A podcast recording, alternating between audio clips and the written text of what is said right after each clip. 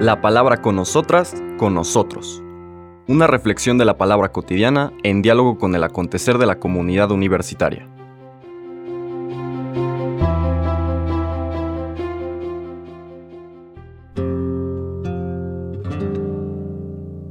Hola, buenos días.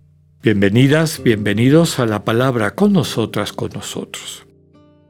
Hoy tenemos una fiesta litúrgica, por lo que la lectura del Evangelio nos va a llevar a dejar el Evangelio de Lucas para leer el de Mateo, propio de la festividad de hoy, 8 de septiembre, que es cuando recordamos la Natividad de la Santísima Virgen.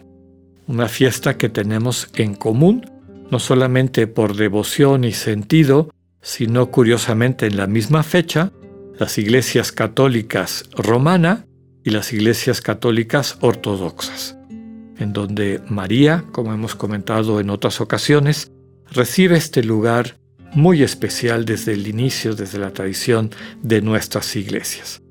María que nos permite abrirnos al misterio del amor materno de Dios, como Dios tiene esta manera eh, cercana, maternal, que nutre, que acoge, que conoce al Hijo, lo entiende y lo trata de ayudar, y que la presencia de María en la historia de salvación en nuestra iglesia nos ha transmitido y nos sigue transmitiendo.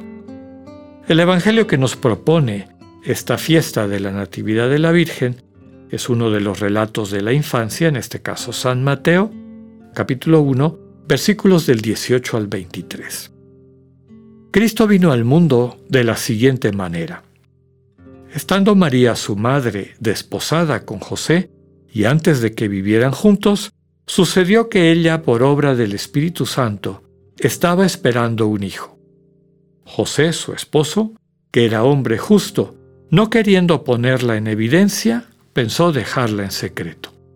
Mientras pensaba en estas cosas, un ángel del Señor le dijo en sueños, José, hijo de David, no dudes en recibir en tu casa a María tu esposa, porque ella ha concebido por obra del Espíritu Santo. Dará a luz un hijo, y tú le pondrás el nombre de Jesús, porque él salvará a su pueblo de sus pecados. Todo esto sucedió para que se cumpliera lo que había dicho el Señor por boca del profeta Isaías. He aquí que la Virgen concebirá y dará a luz un hijo, a quien pondrán el nombre de Emmanuel, que quiere decir Dios con nosotros. Palabra del Señor. La fiesta del día de hoy es el es la de la Natividad de la Santísima Virgen. Me hace recordar un texto muy bello de la Iglesia Ortodoxa, propio de la fiesta de la Navidad, donde se hace un canto muy bonito, agradeciendo a Dios, desde luego, el don de la llegada del Señor Jesús, ¿no? Como toda la creación agradece la encarnación de la palabra eterna de Dios que se hace hombre por amor a nosotros. Y el himno va diciendo lo que toda la creación trae, ¿no?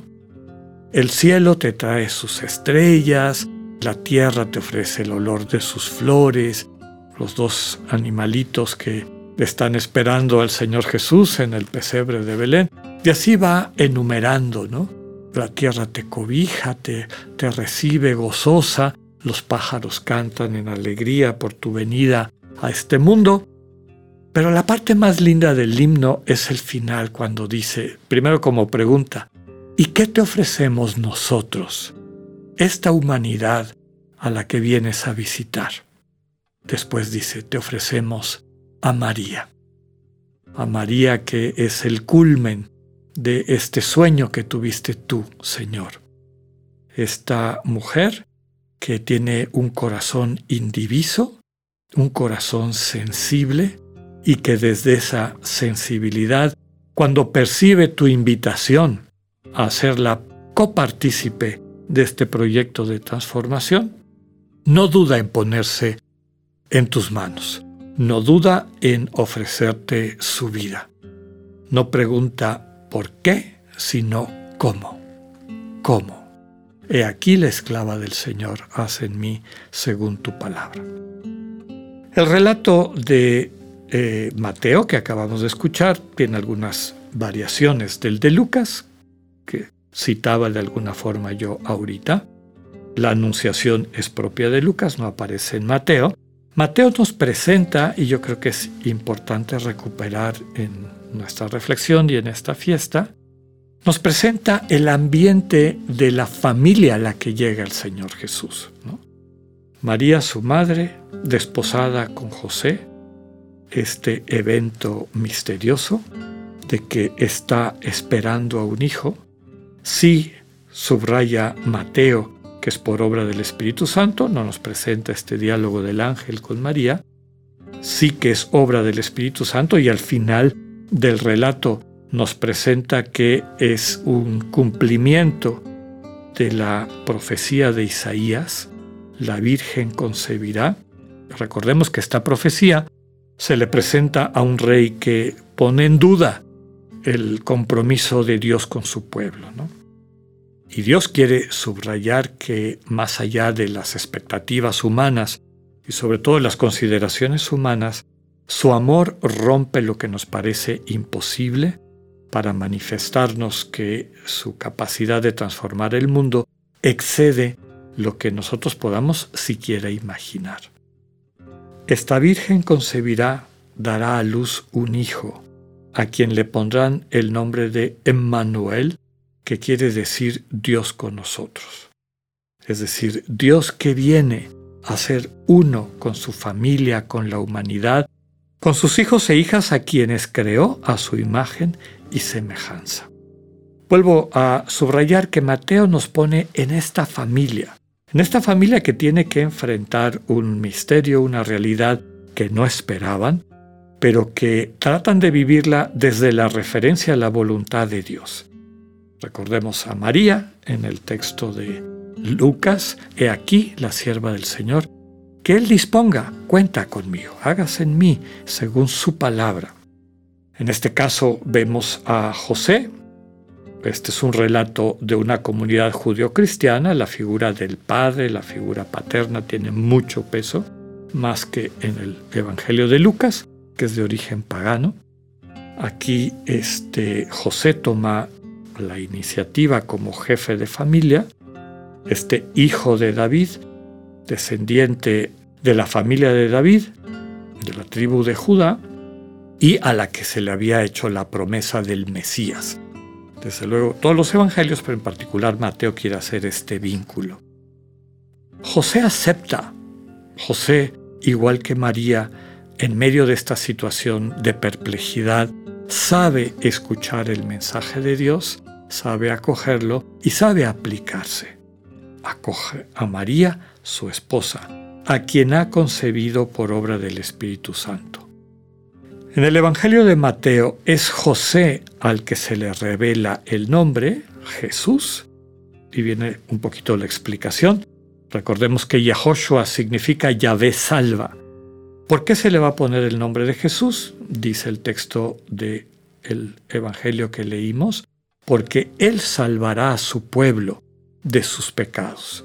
O sea, el Señor Jesús es Dios, Yahvé, salvando al pueblo de sus pecados, sanando al pueblo de sus pecados, transformando la raíz del pecado, que siempre es el egoísmo, en el proyecto de Dios que es un corazón de amor, un, corazón generoso. Este sanar el egoísmo, el egocentrismo, la incapacidad de sentir con el hermano y restituirnos a nuestra dignidad de hijos e hijas de Dios, permitir que el amor fluya con naturalidad en nuestras vidas y se convierta en bendición, es lo que este niño va a poder hacer. En el Evangelio de Lucas, María recibe del ángel el nombre del niño, pero el mensaje es el mismo. Se llamará Yahoshua porque Dios ha venido a salvar a su pueblo. Permitámosle al Señor transformar nuestros corazones el de José y María, para que entendiendo nuestra misión la podamos vivir a plenitud y podamos hacer presente en medio del mundo el amor que salva. Que así sea, que tengan un buen día. Dios con ustedes.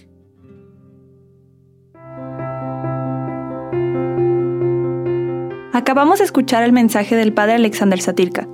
Escúchalo de lunes a viernes a las 8.45 de la mañana por radiveroleón.com o a través de nuestra app gratuita para iOS y Android. Radivero León, no todo está dicho.